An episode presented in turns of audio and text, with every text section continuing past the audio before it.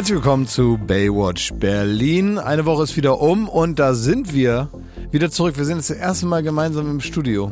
Ja, seit gefühlt einem halben Jahr. Ne? Ja, seit gefühlt einem halben Jahr sind wir sowieso zusammen jetzt irgendwie schon. Stimmt, also, ja. Wir verbringen ja so wahnsinnig viele Tage miteinander, dass ich, also ich war richtig immer so scharf darauf, dass wir uns mal wieder sehen. Mhm. Ja, lässt nach. Ach echt? Wieso? Ich habe mich heute Morgen auch wieder gefreut. Ja?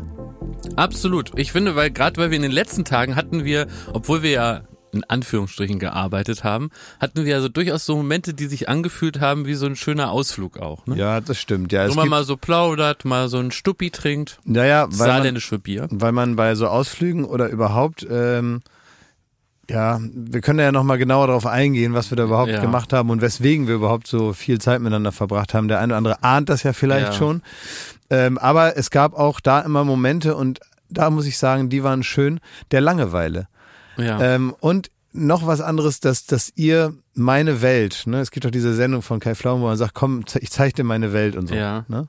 Und manchmal ist es ein bisschen so, dass ich das Gefühl habe, ihr könnt eben durch diese, diesen Umstand, dass ihr jetzt auch zwangsläufig mal die Seiten wechselt und dann vom Filmenden zum Gefilmten werdet. Fürchterlich. Ja, fürchterlich, ne, genau. Und da kann man aber ganz viele, ähm, ja, eigentlich gar nicht Befindlichkeiten, aber Dinge, die mir als Befindlichkeiten Mhm. ausgelegt wurden, als schrulliges äh, Prominentengedöns, ja. äh, könnt ihr mittlerweile nachvollziehen und ihr seid natürlich überhaupt noch nicht auf der Zen-Stufe wie ich, bestimmte Umstände, die man als jemand, der vor der Kamera ist, auszuhalten hat. Das heißt, ihr seid wesentlich schärfer angebraten als Ja, ich voll. und äh, kommt da ziemlich unsympathisch manchmal Ja. so, so bei weg, sagt Ja, man. das ne? stimmt. Also ja. es gibt, darf ich da einen konkreten Aspekt rausnehmen? Also jahrelang, während ich dich abgefilmt habe, Klaas, Mhm. habe ich mich zu Tode geärgert, dass du immer so viel auf dein Handy glotzt. Ne? Ja. So. Und hab dich dafür gehasst und verteufelt. Hashtag Wertschätzung. Ja, so. Und jetzt ähm, habe ich das genauso gemacht wie du jahrelang Mhm. und ich habe jetzt auch den Grund verstanden, warum man das macht. Denn es ist eigentlich immer so, man dreht irgendwie so, sagen wir mal genau drei Minuten, wenn es hochkommt, irgendwas so, ne? Halli, hallo, wir machen heute dies und das und jenes Mhm. und jetzt geht's los. Bumm. Dann macht man das nochmal, weil irgendwie Rauli sagt, der dann der Realisator ist, Mensch, kannst du das nicht nochmal noch kürzer? Hallihallo, wir machen heute das. Bumm, dann hat man's, ne? Das ist im sogenannten Kasten. Und jetzt passiert eine unendlich lange Wartezeit, wo man nicht weiß, äh, wo der Mittelteil ist und wann die endet. Und diese Wartezeit, wenn man glaubt, jetzt, jetzt müsste es ja weitergehen, weil es sieht alles so aus, jeder hat die Akkus gewechselt und ein neues Licht dran gefriemelt und Frank war nochmal am Wagen und hat da was vergessen. Frank hat aber meistens noch mit dem Oberschenkel die bereits angeklebte GoPro wieder dann runtergerissen. ist sie wieder runter, dann muss was synchronisiert werden, dann ist da was ausgefallen, dann muss der Akku gewechselt werden, dann muss der Akku bei Frank gewechselt werden, dann muss Frank nochmal ins Auto, dann muss Frank aber auch kurz eine rauchen auf dem Weg zum Auto, dann fällt was um, dann ist was doch noch im Auto eine Requisite, die aber gleich gebraucht wird, die wird aber doch gar nicht jetzt gleich gebaut, die wird erst später gebaut. Dann ist Franks Brille Ort. beschlagen. Dann ist Franks Brille beschlagen. Dann geht's los. Nein, dann ist die Linse beschlagen. Jetzt ist da nochmal eine andere Linse, eine andere Optik, muss eine andere Optik geholt werden, ne, für irgendeinen Käse, den wir da drehen. So. Und weil man das alles nicht weiß, äh, flüchtet man sich und auch nicht helfen kann in den Stumpfsinn. Und dann ist man so am Handy, am Handy, am Handy. Und dann verstehe ich, dass man dann den Punkt, wann es jetzt wirklich losgeht, dem schenkt man schon kein Vertrauen mehr, weil es ungefähr 74 Mal vorher wirklich losgeht, aber es geht gar nicht los. Deswegen wartet man, bis es wirklich losgeht und lenkt sich so lange ab. Und das habe ich sehr, sehr gut am eigenen Leibe nachvollziehen. Das sagt man doch, dass das die Flucht ist. Also, dass das Ja. Neue sich zurückziehen in seine Höhle oder Ist weiß ja- nicht, was das. stimmt, ja. Ja, das sind Ja. so, äh, so archaische ähm, Entsprechungen, die Ach, natürlich echt, da gibt's schon Forschung zu? Naja, klar, irgendwann, wenn, wenn dir alles auf den Sack geht, da äh, ziehst du dich äh, in dein Loch da zurück, machst Mhm. ein bisschen Blätter drüber, im Prinzip wie eine Kröte und äh, wartest, bis vorbei ist. Und das kann man mittlerweile durch diese Flucht ins, ins Handy eigentlich, ne? Dass man so, äh, ja, so reingesogen wird. Man kann sich das so vorstellen wie so ein, ne, als wäre da so eine, so eine Verbindung zwischen den Augen und dem Display. Und dann ist man weg. Ja. Wenn man, äh, wenn man Realisator ist, wie es jetzt Rauli auch war wieder, ähm, dann hast du einen Zettel voller Punkte, die man noch schaffen muss, bevor die Sonne untergeht. Mhm. Und du hast im Grunde ab Minute eins Dauerfeuer. Und selbst in den Pausen, wo wir immer aufs Handy gucken, kommen 500 Leute auf den zu und fragen, müssen wir das, machen wir das als nächstes? Dann muss er irgendwie abschätzen, scheiße, äh, wenn wir das jetzt nicht, wenn wir das äh, noch machen wollen, dann müssen wir das jetzt streichen. Also wieder Beratung mit dem Team und so weiter. Und jetzt ich habe mich dann auch immer gedacht, so, ey, man hat ja den leichtesten Job da. Klaas Häufer Umlauf steht da rum und dann irgendwie wir Stress, Stress, Stress und dann kommt seinen drei Minuten und dann wieder Stress, Stress, Stress. Ist ja manchmal so, ne? muss man ehrlich sagen, manchmal ist das auch so. Und genau so ist es. Nein, äh, äh, aber ich habe gemerkt, was mich so äh, empfindlich macht, sind so, ähm, die, es gibt immer so Rudelbildungen ahnungslose Rudelbildung. In den, immer wenn irgendwie die nicht genau wissen, was jetzt als nächstes kommt, dann treffen sich da die Aufnahmeleitung und die Kamera und der Ton und der Realisator. Und dann mhm. stehen sie so zusammen und gucken irgendwie ahnungslos rum mhm. und diskutieren ganz aufgeregt. Dann rennt einer zum, äh, zum Auto, dann fährt auf einmal ein Auto weg. Dann äh, wird eine Drohne ausgepackt, dann wird die wieder eingepackt, weil irgendwie gerade besprochen wurde, dass was ganz anderes gedreht wird. Ja, und, und das so. ist dann der Moment, wo man. Und da denkst du, äh, jetzt macht voran, ey, wir wollen hier den Ninja drehen, ne? Genau, also sind jetzt, es, es fallen immer mal wieder so kleine Sätze, wo man, also die man jetzt als Zuhörerin erstmal äh, als Irritation ja. wahrnehmen kann. Ja. Hier heißt, da heißt es Kröte, hier heißt es Ninja. Ja. Und das sind natürlich wie so hingeworfene Puzzleteilchen, wo einem aber niemand zeigt, wie das fertige Bild aussieht. Man einfach sagt, ja, so wird noch kein Puzzle draus, aber wer aufmerksam weiterhört, wird vielleicht noch ein paar andere Skurrilitäten irgendwann zu einem Leona. Ganzen zusammensetzen können. Ja. So. Pressekonferenz. Aber das ist dann der Moment, wo, wo, wo es dich dann äh, natürlich in den Fingern kitzelt. Und ich, das muss ich wirklich sagen, das sehe ich mit der Genugtuung eines, ähm, ja, weißt du, es gab doch diesen Film Man is to Society. Mhm. Und äh, da redet der, ich glaube, Kane heißt diese Hauptfigur, die spricht dann auch so diesen Erklärtext, den Off-Text und die, er, die erklärt dann so die anderen Leute. Und dann gibt es einen Gangster, über den er redet und den sieht man so, wie der so ein Würfelspiel macht und dann spricht er über ihn rüber und sagt, dieser Typ, der ist so alt, der hat sogar schon Freude daran, zuzuschauen, wenn andere Scheiße bauen. Mhm. Weil das schon so lange im Game ist. Und so ist es bei mir auch. Ich sehe, ich kann mich da so richtig zurückziehen und weiß, jetzt gleich knallt ihm die Sicherung durch, dann fängt er da an Regie zu führen, was natürlich, worauf keiner Bock hat, ne? Mhm. Wird dann gesagt, hier, dann macht er so Vorschläge, wie man es filmen könnte oder warum machen wir das hier oder sagt, dass der Hintergrund da hinten ja viel besser ist oder so. Oder naja, fängt er auf jeden Fall so an, irgendwie mit seinem eigenen Können äh, vermeintlich dem Rauli zu helfen. Was macht er? Er nimmt ihm das Heft aus der Hand und lässt ihn dumm dastehen, weil der natürlich sich diese ganzen Fragen bereits für sich beantwortet hat, nur das anders angeht als du. Das habe ich aber auch nur ein, zweimal gemacht. Mhm. Und das ist bei mir natürlich ein Konflikt mit meinem Können, da so ruhig zu bleiben. Ne? Na klar. Also du kannst dich da in aller Ruhe aufs Handy zurückziehen, weil du wirst wirklich nicht gebraucht in diesen Pausen. Bei mir ist immer so, ich muss immer die Antennen offen halten, ne? ob vielleicht doch mein Talent gefragt ist. Nee, also ich mache zum Beispiel so, ich vertraue einfach Rauli blind. Kann gut vertrauen. Naja, also ich sitze da auf jeden Fall und gucke immer ganz genau, wann kommt hier so ein Triggerpunkt, von dem ich genau weiß, das das ist mit seiner Persönlichkeit gar nicht mal so gut, harmoniert das gar ja. nicht, die, die, die, die Stimmung, in der das hier gerade stattfindet.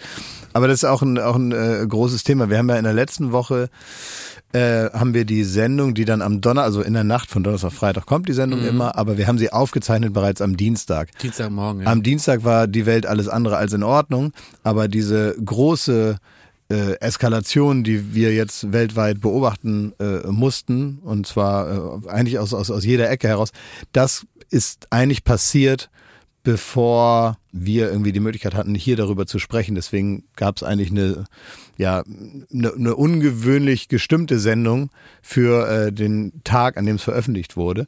Jetzt ist das ein bisschen anders. Das heißt, äh, die, die Ausgabe Baywatch Berlin steht natürlich ähm, auch bei uns so, oder alles, was man so irgendwie momentan macht, weiß nicht, wie es euch geht, äh, unter dem Eindruck dessen, was da passiert ist. Die Tatsache, dass es davor eigentlich sich natürlich zusammenge gezogen hat und dass man, wenn man genau hingeschaut hat, jetzt nicht wir als Menschen, aber auch Leute, die sich mit sowas auskennen, dann hätte man natürlich ahnen können, was da los ist und dass da nichts gut ist und lange nichts gut war. Das ist jetzt etwas, was einem noch klarer erscheint. Aber, und damit steht man ja auch nicht alleine da, dass es in dieser Form eskaliert äh, im, im Ukraine-Konflikt.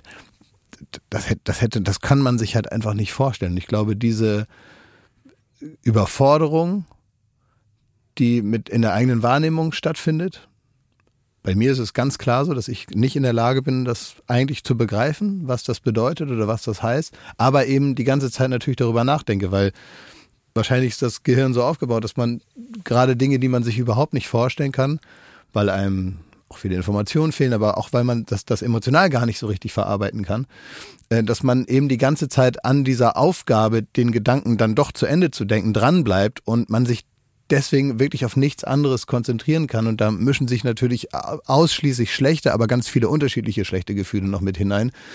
Und ich muss schon sagen, dass so eine Sendung wie in der letzten Woche oder so gefühlt heute irgendwie nicht, nicht so richtig geht. Also, und das hat, ist gar keine Entscheidungssache, sondern diese Show hier oder überhaupt Sachen, die man macht, genauso wie Gespräche, die wir so im Privaten führen, sind ja immer so ein bisschen geprägt davon, was gerade um einen herum oder in, in der Welt passiert. So. Mhm. Ja, ich glaube, das hat man jetzt auch gemerkt, wenn wir, ob wir jetzt drehen oder ob wir im Büro sind oder sich mit den Eltern trifft und so.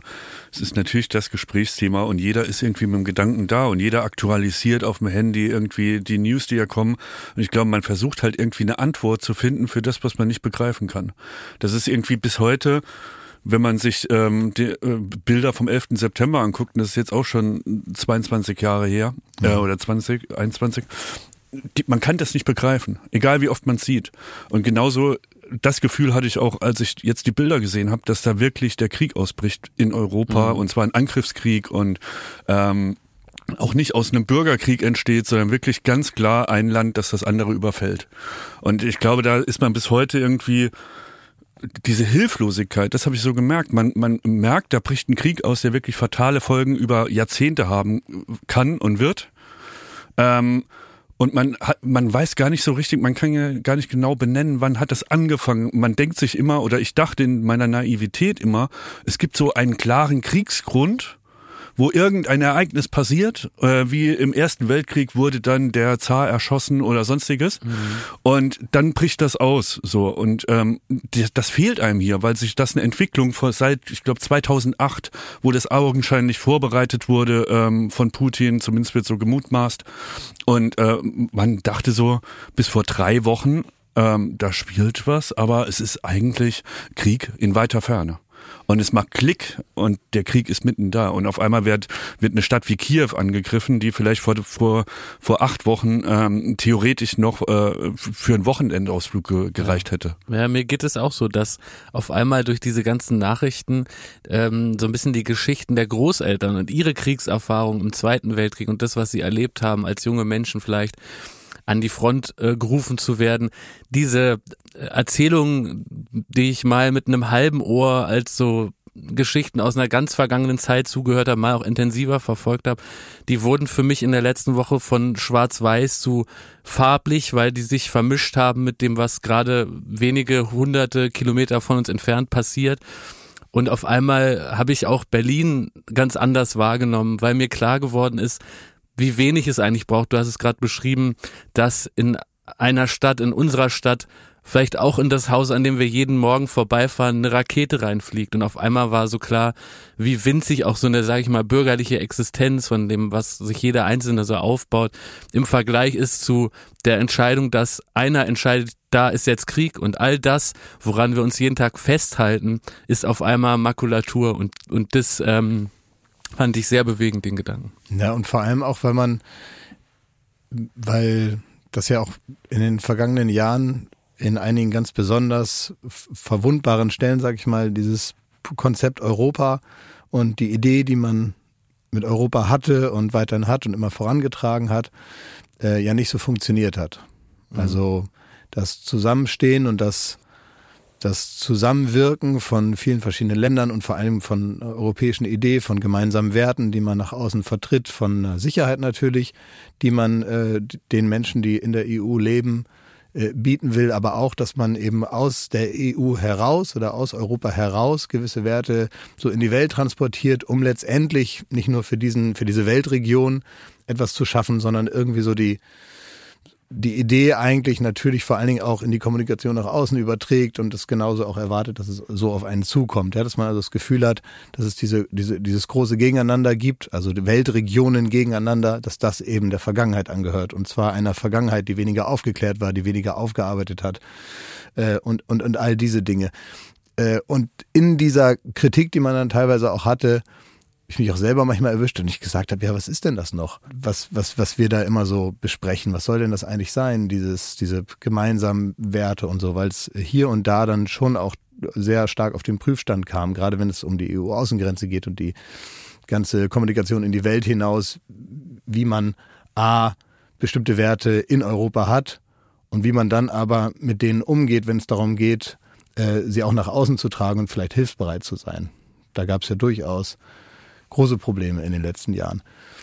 Jetzt in diesem Moment merkt man, ähm, dass es im Fall des Falles keine Alternative gibt, außer bereits zusammen zu sein und sich darauf zu einigen und gewisse moralische Vorstellungen zu teilen und sich dieser auch andauernd wieder zu vergewissern, um in einem Moment wie jetzt zu wissen, was man, was man davon hat. Ja, ich glaube auch. Also im, im Krieg gibt es nichts Tröstliches, einfach nur völlig klar schrecklich. Aber wenn es so wenigstens einen Gedanken gibt, der mir so ein bisschen Hoffnung stiftet, dann dass man gerade merkt, dass die Welt tatsächlich ein Stück zusammenrückt in der Verurteilung dieses Krieges und dieses Angriffs Russlands äh, auf die Ukraine und dass es da im Grunde so ein bisschen eine, eine, übergreifende Einigkeit über dieses Unrecht gibt, die mir zumindest Hoffnung macht, ähm, dass hier auch klar gemacht wird, in solchen Situationen ist sich die Welt oder der Rest der Welt zumindest einig, dass das falsch ist und das war ja auch nicht immer so. Europa rückt zusammen, mhm. der Westen rückt zusammen, die äh, äh Sanktionen sind relativ geeint gemeint, werden die gerade durchgezogen und selbst im Kleinen äh, werden überall die Zeichen gemacht. Das sind ja fast absurde Meldungen, wenn Putin da der schwarze Gürtel aberkannt wird. Aber es sind alles so kleine Mosaike, die alle darauf hinweisen, hier ist was nicht in Ordnung. Ja, aber dass man auch manchmal so denkt, wofür brauchen wir eigentlich diese Selbstvergewisserung des Zusammenstehens und der Friedens Absichten, dass man die immer wieder bekundet und dass man sagt, und als Europa, manchmal denkt man auch, ja, das ist ja auch fast schon so ein bisschen Europa-Marketing, dass man so, äh, so, ein, so ein Miteinander immer nach vorne stellt und immer guckt, wo sind die Verbindungen zueinander. Und in so einem Moment merkt man ja dafür, man kann sich eigentlich gar nicht genug darum kümmern, zusammen zu sein aber, und zusammen zu kümmern. Aber wie schlimm ist es denn, dass es sowas braucht? Und ja, ich, äh, ich finde, die andere Seite der Medaille ist halt, dass es jetzt wieder wie aus den 80ern. Ähm, es gibt wieder die und wir. Ja. Und das ist der, die Kehrseite von dem, dass äh, jetzt in gewisse, gewisse Länder wieder mehr zusammenarbeiten mhm. und äh, die Gemeinsamkeiten da entdecken. Aber die, das funktioniert auch, weil man ja, den großen Unterschied wieder aufbaut. Ja, und das ist irgendwie das ne? Schlimmste, was äh, die mhm. schlimmste Meldung, die man gerade haben kann. Ich finde aber, dass da selbst im Schock, also man ist in dieser ersten Zeit natürlich in einem absoluten Schock, nicht als als als als Mensch. Ich rede jetzt wirklich immer nur in der in der Vogelperspektive des Beobachtenden, nicht aus aus der. Ich probiere mich nicht hineinzuversetzen in jemanden, der mit den ganz direkten Auswirkungen in der Ukraine damit zu tun hat, weil das so furchtbar ist, kann ich mir alles gar nicht vorstellen. Und aber man hat schon gemerkt, dass die Betonung darauf und auch, und wir wissen ja, was Worte manchmal in der eigenen Wahrnehmung auch ähm, auslösen können. Also dass sofort gesagt wird, es ist Putins Krieg, es ist nicht der Krieg der Russen. Mhm. Es gibt insofern ein Die und Wir auf dieser Ebene. Das geht ja wohl nicht anders. Und man sieht ja auch, wenn man die Delegation, die dann mehr oder weniger als ja, also es kommt einem ja so vor, als Schaudelegation da gerade an die belarussische Grenze geschickt werden, wo vermeintliche Friedensverhandlungen äh, stattfinden, während irgendwie große Explosionen in den Hauptstädten stattfinden, zeitgleich.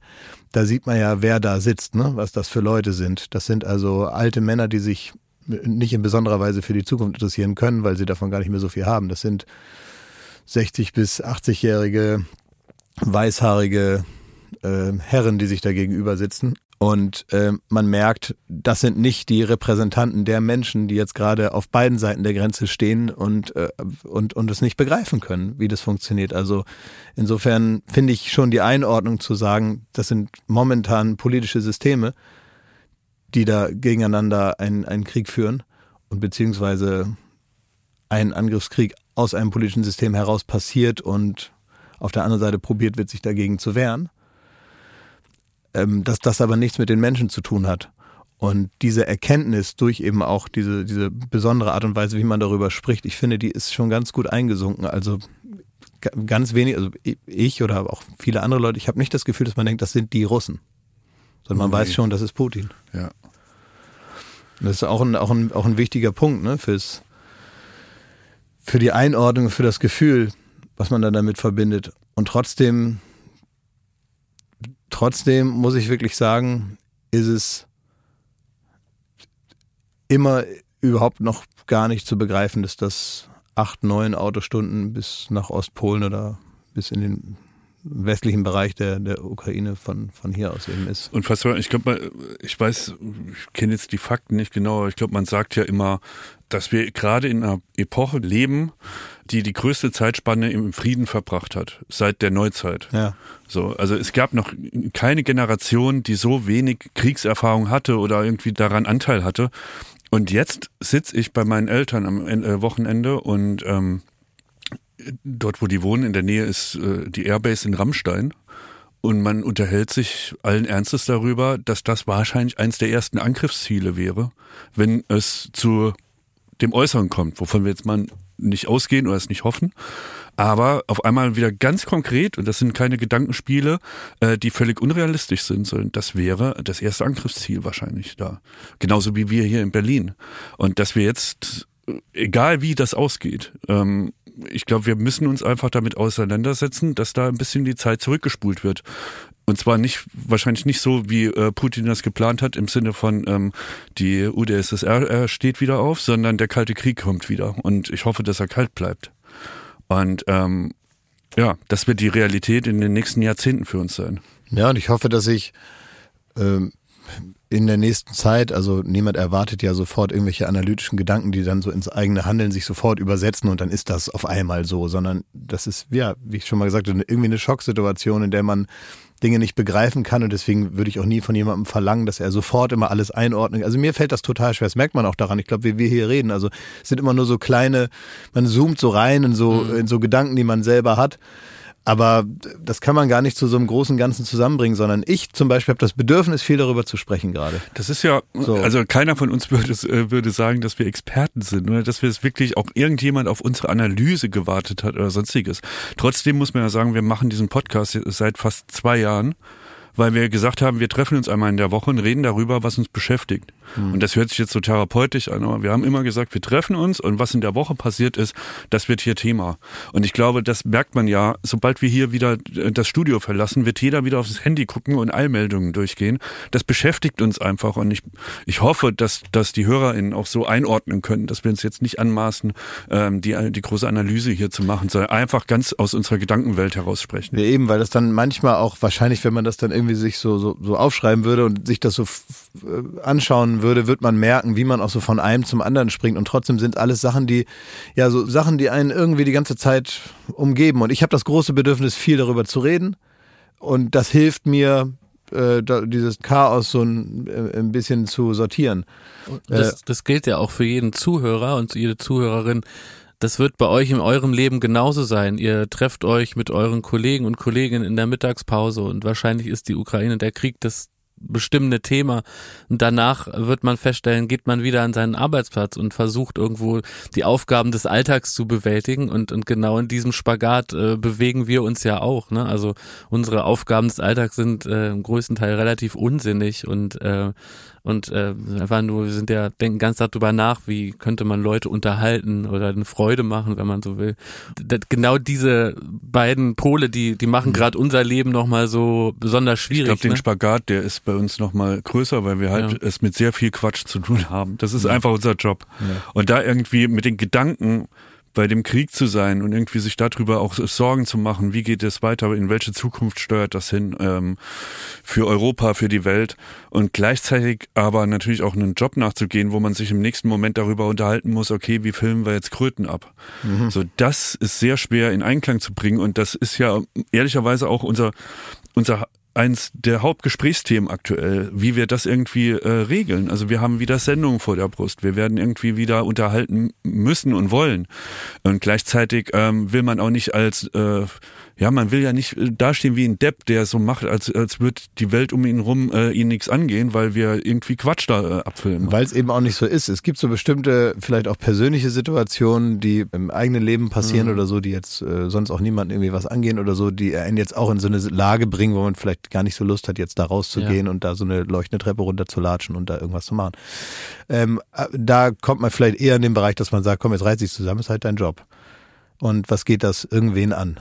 Mhm. Ähm, bei so einer Sache, die wir alle gleichzeitig fühlen und, und äh, irgendwie noch in der, in der, so in dieser extrem privilegierten Situation sind, dass wir ja nun wirklich eigentlich nur durch Anteilnahme momentan äh, überhaupt von diesem Krieg emotional erfahren und nicht durch Betroffenheit, direkte Betroffenheit. Ähm, und und das, das ist dann etwas, das kann man dann nicht mehr aussperren und da muss man irgendwie für sich selber dann eine Strategie finden, die mit der es einem selber gut geht, ähm, die aber auch nach außen nachvollziehbar ist. Natürlich dann äh, eigentlich eine, eine gute Situation, hier darüber zu reden, weil dann kann man diesen Prozess auch so einfach so auf, ja, aufsagen, weil es dann, dann leichter ist, drüber nachzudenken. Ich, ich finde so ein paar Dinge, die hat man eigentlich jetzt schon gelernt aus dieser Sache. Zum Beispiel und ich glaube, dagegen kann man sich nicht wehren, wenn man über Konflikte nachdenkt oder von Konflikten hört, egal wie genau man sich damit auseinandersetzt, dann merkt man, umso näher man sich selber hineinwagt, ja, oder ranwagt, umso größer ist auch die Anteilnahme oder die Empathie an etwas, umso konkreter man sich entscheidet, sich etwas anzuschauen, umso mehr kommt man in das Gefühl, was man eigentlich für solche Situationen in sich hat. Und es gibt aber bestimmte Sachen, da ist es leichter, so eine Distanz aufzubauen, weil es weiter weg ist, weil man sich den Alltag vielleicht nicht so gut vorstellen kann, aus dem heraus ein Konflikt entstanden ist an einem Land, was einem vielleicht unbekannter ist, wo man nicht so genau weiß, wie ist da eigentlich so das normale Leben und was heißt das jetzt, wie, wie ändert sich das und so weiter.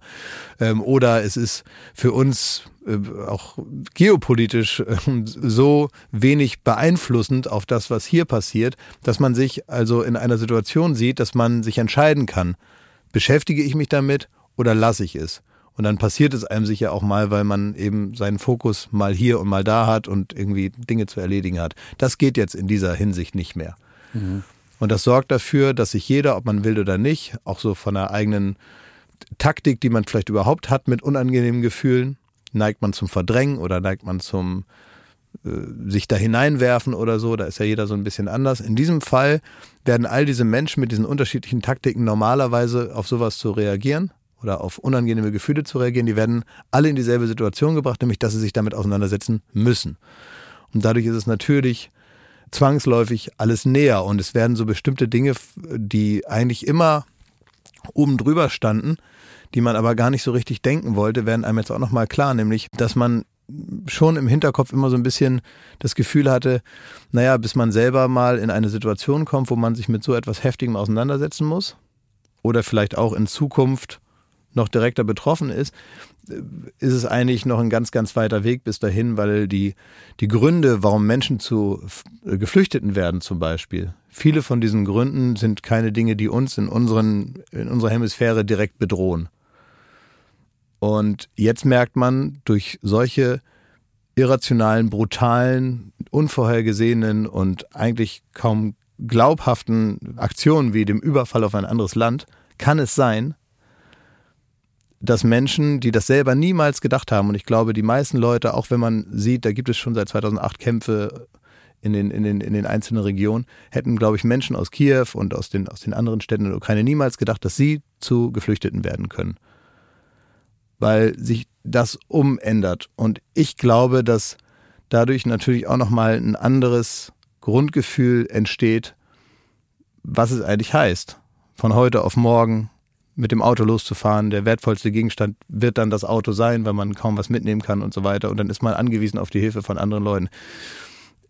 Zum Glück muss man sagen, ist diese Bereitschaft zu helfen und diese Offenheit zu sagen, wir kommt alle her, wir machen es unkompliziert, unbürokratisch, kommt alle rüber ähm, und irgendwie kriegen wir es hin. Ne? Das berühmte, wir schaffen das. Hm. Das ist jetzt nochmal erneuert, aber nicht widersprochen worden. Da sagt auch jemand, Annalena Baerbock sagt, wir nehmen alle äh, Geflüchteten auf, kommt nach Deutschland, kommt in eure Erstaufnahmeländer, die Länder wie die Slowakei, Polen machen das auch hervorragend gerade. Und da, da, da gibt es keine, keinen Widerspruch zum Wir schaffen das. Und das ist schön. Das ist gut. Und trotzdem wundert man sich im Nachhinein natürlich darüber, wie groß die Diskussionen waren um teilweise 54, 12-Jährige, die irgendwie sich nicht auf 16 Bundesländer verteilen ließen, weil das mhm. Innenministerium gesagt hat unter Horst Seehofer, das geht gar nicht. Wie sollen wir das denn machen? und wir haben kein Geld, wir haben keine Das Strukturen. Land kollabiert. Das, das, La das, Land kollabiert und so. Ne? Wirkt jetzt nochmal besonders im gibt, gibt jetzt auch wieder, muss man sagen, ne, wenn man da genauer hinschaut, ich meine, es ist gerade ganz, ganz viel Information und je genauer man hinschaut und umso weiter man sich Details dann auch mal äh, nähert und so merkt man, auch dort ist es für Menschen mit dunkler Hautfarbe nicht ganz so leicht, einfach mal rüberzugehen und Asyl zu finden. Ja, das ist also auch dort noch ein, ein großes Thema also ich, ich glaube, es entsteht gerade neues Bewusstsein dafür, dass das nicht das Problem von ganz weit weg ist, sondern Geflüchteter kann jeder mal werden. Und ich glaube, dass man sich da jetzt irgendwie ein anderes Bewusstsein schafft, zwangsläufig. Ich glaube, das andere Bewusstsein, das, das muss man auch insofern hoffen. Ich glaube, das ist ja an jedem äh, nicht vorbeigegangen, dass da irgendwas gebrodelt hat, so in Europa, in der Welt. Also es kam immer extremere Parteien auf, es kamen immer mehr Autokraten an die Macht, es gab, äh, wurde immer in Anführungszeichen spannender, äh, wie die Wahlen ausgehen, ob Rechte mhm. äh, die Regierung übernehmen, ob das jetzt in einem Bundesland ist oder sogar auf äh, nationaler Ebene. Da hat so richtig was gebrodelt und ähm, du hast vorhin beschrieben, diese Delegation, die da saß und den äh, vermeintlichen Frieden da ausgehandelt hat, dass diese ganz, ganz schlimmste Art von alte weiße Männer, die sich irgendwie zurückholt, reaktionäres Denken, Nationalismus, fehlgeleiteter Patriotismus, ähm, wo auf einmal, äh, ich nenne es jetzt mal umgangssprachlich, die dicken Eier wieder ähm, äh, in, in der Politik einen, einen Zug enthalten und auch eine, eine Empathie fehlt vielleicht für, für Geflüchtete und so. Auch wir haben die Parteien hier in Deutschland. Und ich glaube, man sieht jetzt besser denn je, so schlimm es ist, aber man sieht, dass das nicht einfach nur ähm, für Protest taugt sondern das hat ganz, ganz schlimme Konsequenzen, wenn solche Leute an die Macht kommen, wenn äh, solches Denken wieder en vogue wird. Wenn das ist nicht einfach nur ein Mittelfinger. Das meine ich. Das ist ein bisschen das, was ich vorhin sagte, ähm, und das ist so ein bisschen der Grundgedanke, dass man sagt, äh, manchmal hat man so das Gefühl, man man redet so viel über Europa und das Zusammenstehen und das Abrüsten und äh, das friedliche Miteinander und die Solidarität und sich das gegenseitige unterstützt, dass man das Gefühl hat, ja, ist ja gut, das machen wir doch jetzt seit 30 Jahren, ist doch in Ordnung, was soll denn passieren? Ne? Das ist ein bisschen die Haltung, äh, aus der heraus man sagt, komm, ne? dass man den Fehler macht, das alles als selbstverständlich wahrzunehmen. Ja. Und das kann man unserer Generation nicht so richtig vorwerfen, weil wir kamen auf die Welt und sind ins Denken geraten, als es das schon alles gab. Dass das mit ganz, ganz viel Kraft und Anstrengung überhaupt erst hergestellt werde. Und wissen wir ja auch, wenn irgendwas erstmal entstanden ist, das, das ist die eine Arbeit. Aber das dann zu halten und das äh, immer wieder zu erneuern, das braucht eben dieses Engagement, von dem man sich da schnell mal so hinstellen kann sagen kann, äh, was macht ihr denn da und irgendwie Städtepartnerschaften, was soll das denn und so, ne? Und äh, ähm, äh, kultureller Austausch und gemeinsam kochen und hier ähm, äh, einen gemeinsamen Chor äh, auf Städteebene oder was weiß ich, so Sachen, die man so lächerlich machen kann. Mhm. Sagen kann, äh, was bringt denn das und so man merkt, das ist eben genau das, was man machen muss. Und zwar immer und immer und immer und immer wieder. Und es bleibt immer noch total zerbrechlich. Aber ihr sagt doch gerade zwei wichtige Sachen. Wenn man sich gerade äh, sehr, sehr oft hilflos fühlt und man wird sich auch noch sehr viel hilflos fühlen, dann überlegt mal, was kann man denn tun? Und ich finde, das ist ein wichtiger Punkt. Man kann nicht die AfD wählen und da ist bei jeder Wahl, äh, kann man das neu für sich entscheiden, dass das in, ins Unglück führt, dass das dumm ist, dass das genau für sowas steht, was wir jetzt erleben, Nationalismus und in der schlimmsten Konsequenz Krieg. Und man kann gerade jeden Euro, den man übrig hat, kann man spenden und äh, so ganz konkret helfen und ähm, sich für diesen Moment zu Recht ein ganz kleines Stück besser fühlen und eben ein bisschen weniger hilflos. Ja, wir werden auch in den äh, Show Notes nochmal ganz äh, viele Aktionen verlinken, in denen ihr euch so ein bisschen orientieren könnt, wenn ihr also in diesen Links, ja, dass ihr schauen könnt, ähm, was ist denn das, was ich vielleicht beitragen kann es gibt momentan, habe ich so den Eindruck, eine nie dagewesene, auch zum Glück nie gebrauchte, aber auch da dann sehr große und eigentlich äh, schöne Bereitschaft zu helfen und sich zu engagieren. Im Idealfall macht man das gemeinsam mit Leuten, die das ein bisschen zentraler koordinieren, dass man also diese Kraft, die dann potenziell da ist, irgendwie um äh, Unglück aufzufangen, zumindest in kleinen äh, Bereichen, dass man diese, diese, diese Kraft dann nicht so vereinzelt und dann vielleicht abschwächt, sondern irgendwie zu, zusammenfindet. Insofern ist es immer gut, über gewisse Organisationen und Menschen, die sich da schon kollektiviert haben, irgendwie mit denen dann zusammenzuarbeiten. Ähm, wir werden da mal ein paar Links in die Shownotes hineinbringen, dann könnt ihr euch das durchlesen und mal schauen, was man machen kann. Und es ist, ich meine, es liegt ja auf der Hand, was, was man machen kann, ist doch klar.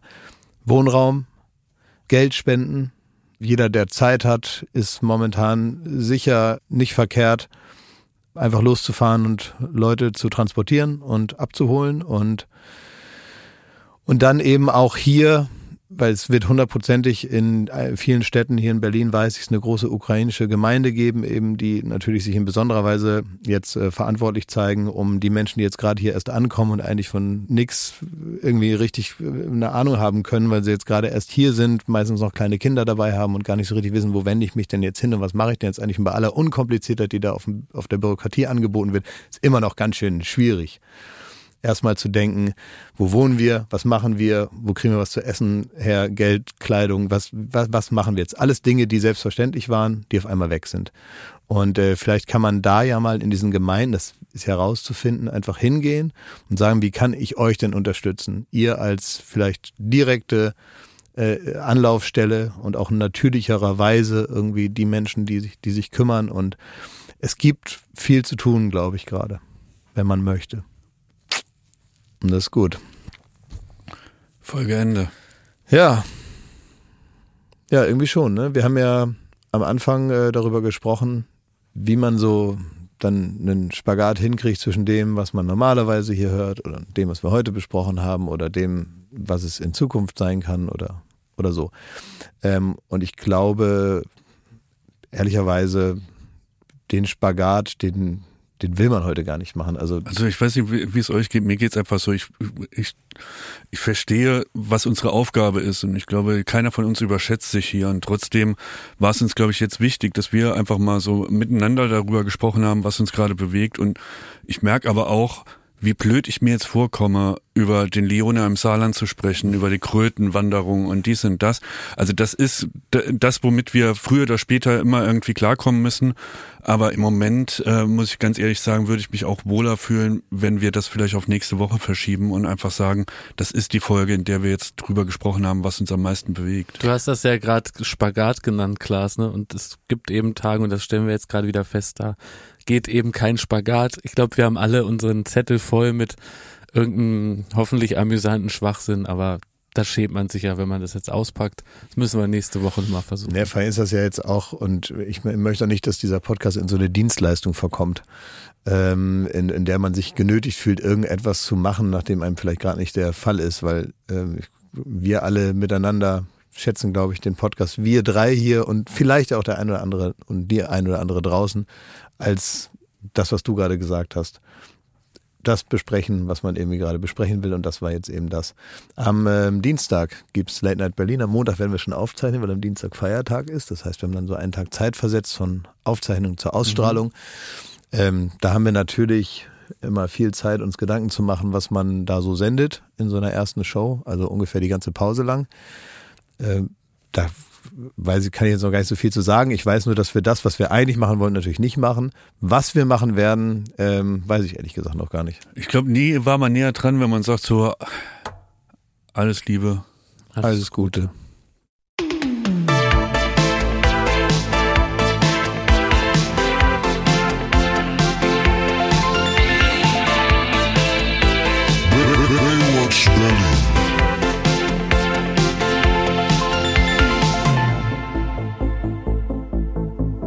Baywatch Berlin ist eine Studio Bummens Produktion in Zusammenarbeit mit Late Night Berlin und freundlicher Unterstützung der Florida Entertainment. Neue Folgen gibt es jeden Freitag, überall wo es Podcasts gibt.